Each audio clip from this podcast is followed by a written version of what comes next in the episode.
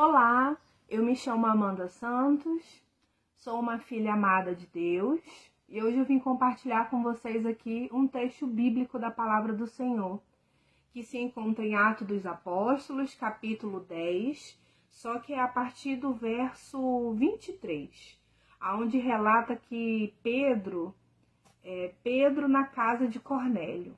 No dia seguinte, Pedro partiu com eles e alguns dos irmãos de Jope o acompanharam. No outro dia chegaram a Cesareia. Cornélio os esperava com, com seus parentes e amigos mais íntimos que tinha convidado. Quando Pedro ia entrando na casa, Cornélio dirigiu-se a ele e prostrou-se aos seus pés, adorando. Mas Pedro o fez levantar-se, dizendo: Levante-se, eu sou homem como você.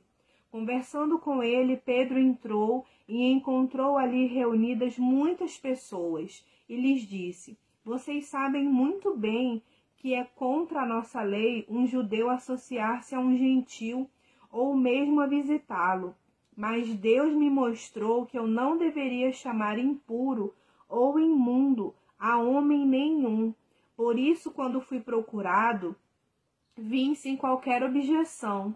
Posso perguntar por que vocês me mandaram me buscar? Cornélio respondeu: Há quatro dias eu estava em minha casa orando a esta hora, às três horas da tarde.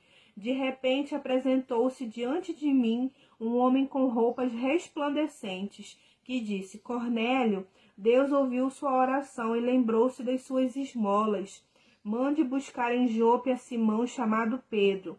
Ele está hospedado na casa de Simão, o curtidor de couros, que mora perto do mar. Assim mandei buscar-te imediatamente, e foi bom que tenha vindo. Agora estamos todos aqui na presença de Deus para ouvir tudo o que o Senhor te mandou dizer-nos. Então Pedro começou a falar.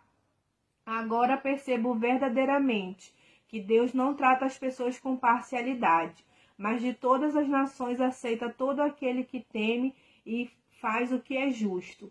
Vocês conhecem a mensagem enviada por Deus ao povo de Israel, que fala das boas novas de paz. Por meio de Jesus Cristo, Senhor de todos, sabem o que aconteceu em toda a Judéia começando na Galileia, depois do batismo de João, que João pregou. Como Deus ungiu Jesus de Nazaré com o Espírito Santo e poder, e como ele andou por toda parte, fazendo bem, curando os oprimidos pelo diabo, porque Deus estava com ele. Nós somos testemunhas de tudo que ele fez na terra, dos judeus e em Jerusalém onde o mataram, suspenderam-no no madeiro. Deus, porém, o ressuscitou no terceiro dia e fez que ele fosse visto, não por todo o povo, mas por testemunhas que designara de antemão, por nós que comemos e bebemos com ele depois de ressuscitado dos mortos. Ele nos mandou pregar ao povo e testemunhar que foi a ele que Deus constituiu o juiz de vivos e de mortos. Todos os profetas dão testemunho dele, de que todo o que nele crê recebe o perdão dos pecados mediante o seu nome. Enquanto Pedro ainda estava falando estas palavras, o Espírito Santo desceu sobre todos os que ouviam a mensagem.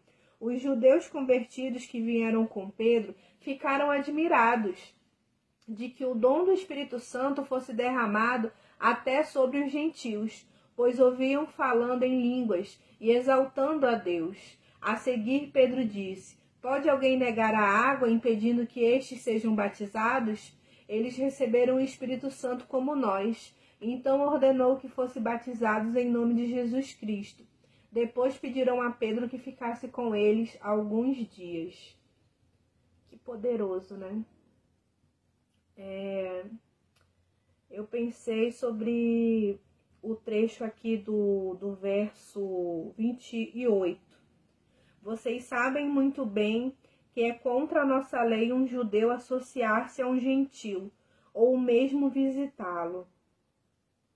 Aí eu quero deixar a reflexão: obedecer à religiosidade ou obedecer a Deus? Pedro nos deu o exemplo. Ele obedeceu ao Senhor.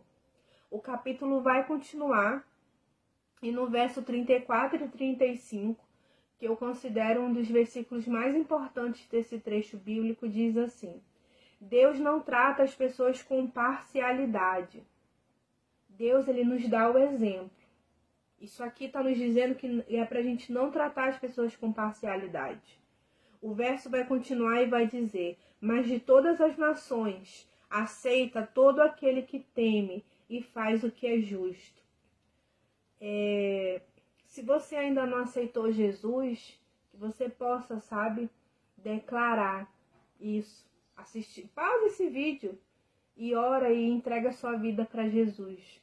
Porque esse verso está dizendo aqui: todo aquele que aceita a Deus, todo aquele que teme a Deus. Temer a Deus não é ter medo, é amar o que ele ama e não gostar do que ele não gosta. Ah, mas como que eu vou saber isso? Lendo a palavra de Deus. E o verso vai continuar e, fa fala que é para a gente ser justo. E quando eu penso nisso, eu penso em ser justo, começando por mim, dentro da minha casa, por onde eu for. E eu destaquei o termo também boas novas de paz. O mundo está muito conturbado, as pessoas precisam da paz que excede todo entendimento. As pessoas precisam de Cristo. Que você seja, se disponibilize para ser um portador da, das boas novas de paz para as pessoas que você conhece. O verso 38 vai dizer: Deus estava com ele. Quando eu leio isso, eu trago para o meu hoje. Deus está comigo, Deus está com você. Mesmo você não sentindo, não vendo, não percebendo. É uma realidade, Deus está com você. O verso 42. Ele nos mandou pregar ao povo e testemunhar que foi ele que Deus constituiu o juiz de vivos e de mortos.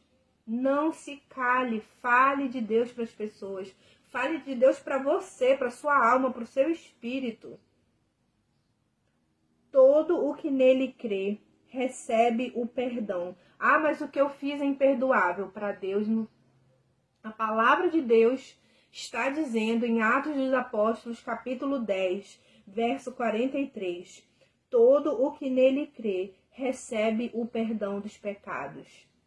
Mediante o seu nome, confesse o nome de Jesus peça perdão, que o seu coração seja contrito diante dele, que você possa ter experiências incríveis sobre isso com Jesus.